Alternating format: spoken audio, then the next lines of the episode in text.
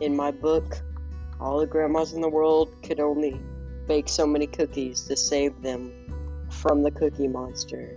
Read my book today.